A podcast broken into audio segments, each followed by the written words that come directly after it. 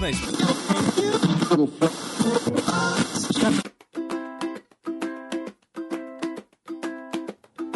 Hum, tá sentindo esse cheirinho de férias? Pois é, a equipe do seu podcast favorito finalmente está de férias, recarregando as baterias para a temporada de 2022. Mas o Perdidos na Estante não vai parar. Nós e alguns amigos super bacanas preparamos uma série de indicações para você curtir enquanto aguarda aí pelo nosso retorno.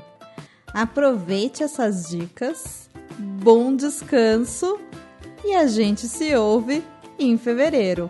Ah, detalhe, fica de olho porque esse mês tem episódio todo dia, tá?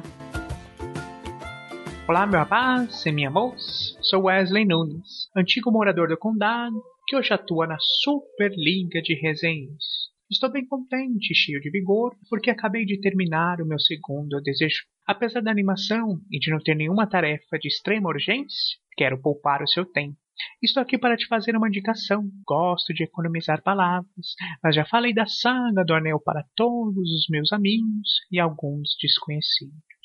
A obra, tanto escrita quanto filmada, é um primor. Como sei que estamos em um mundo onde as opções para diversão são abundantes, vou lhe fornecer uma justificativa que vai além da qualidade.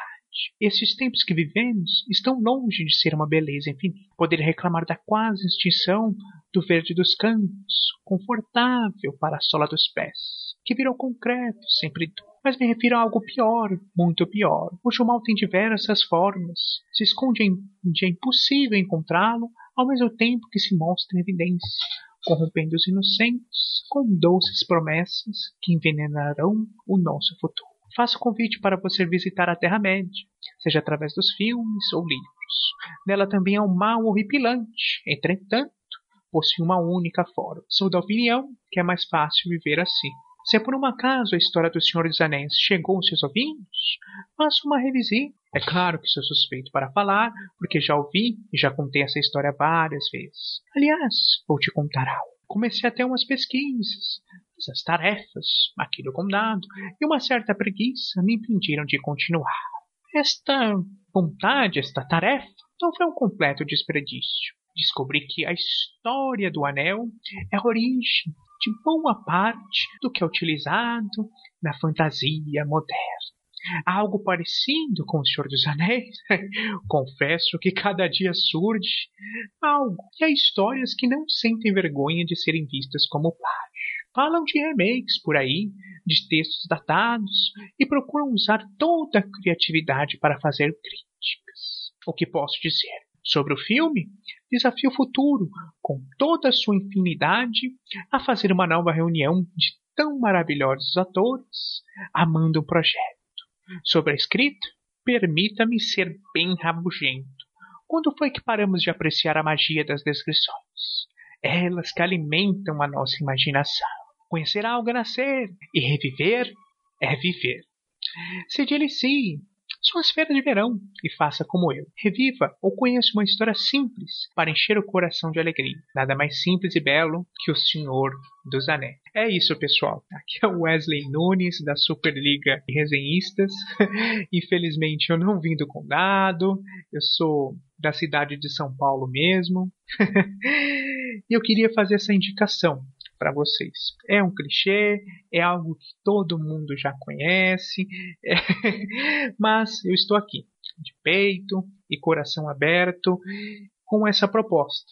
Sabe, a pandemia atingiu todo mundo em cheio, o cenário político não é nada agradável, e nessas férias umas férias que elas já estão com mais cores, que elas já estão com um pouco mais de vida, mas ainda existe a pandemia. Por que não homenagear esses tempos quase verdejantes com O Senhor dos Anéis?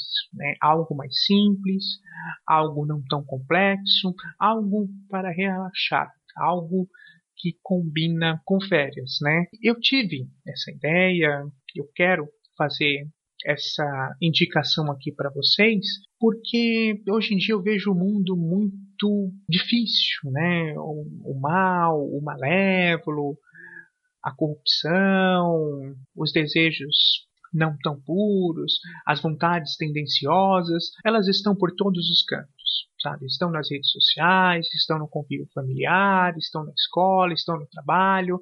Parece que esse desejo não tão primoroso, essa coisa de querer corromper, querer dominar, parece que ela se metamorfoseia ela toma várias formas e é difícil lidar com ela. E essa fantasia antiga, essa fantasia clássica, onde tudo é mais fácil, é mais simples, esse escapismo às vezes é necessário. É claro, ele não pode ser replicado no nosso mundo, nosso mundo é muito cinzento, mas às vezes nós precisamos e nós merecemos algo mais simples. É isso. Espero que vocês tenham gostado dessa indicação e, por que não, assistir mais uma vez O Senhor dos Anéis. Eu assistirei.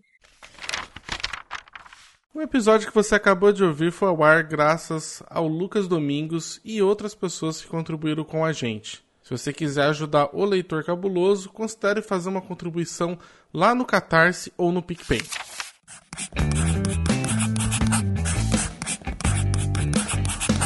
Esse podcast faz parte do site Leitor Cabuloso. Conheça nossos conteúdos em www.leitorcabuloso.com.br.